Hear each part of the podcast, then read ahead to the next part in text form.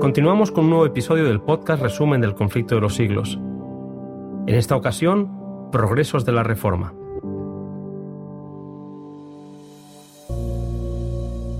Nos volvemos a encontrar con Lutero.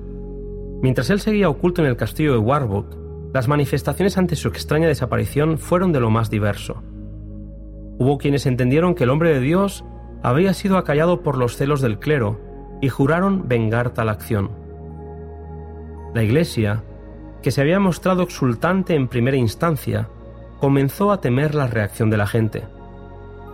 Hubo quienes, aprovechando la confusión, se hicieron pasar por reformadores alejando al pueblo del firme fundamento de la palabra de Dios, poniendo en su lugar la norma variable e incierta de sus propios sentimientos e impresiones. Estos iluminados fueron apoyados por quienes naturalmente se inclinaban al fanatismo.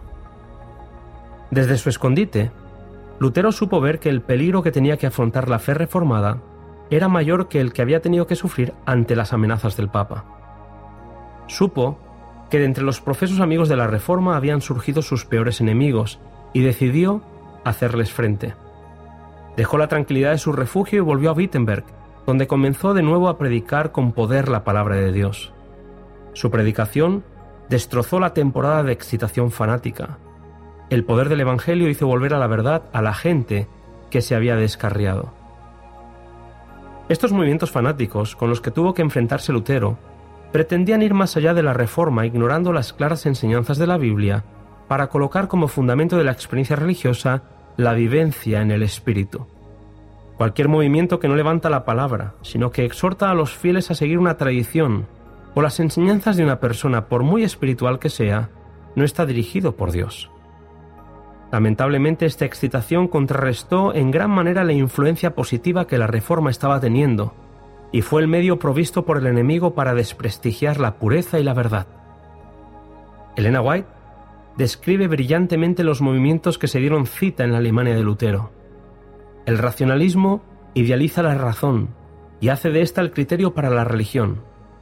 El romanismo, al atribuir a su soberano pontífice una inspiración que proviene en línea directa de los apóstoles, e inalterable a través de los tiempos, da amplia oportunidad para toda clase de extravagancias y corrupciones que os ocultan bajo la santidad del mandato apostólico.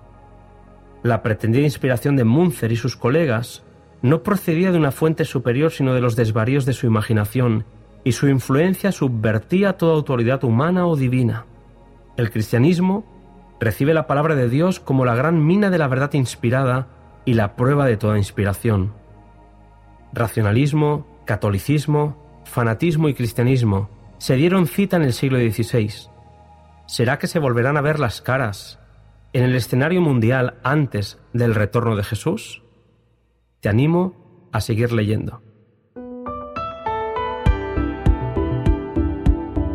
Te espero en el siguiente podcast, La protesta de los príncipes.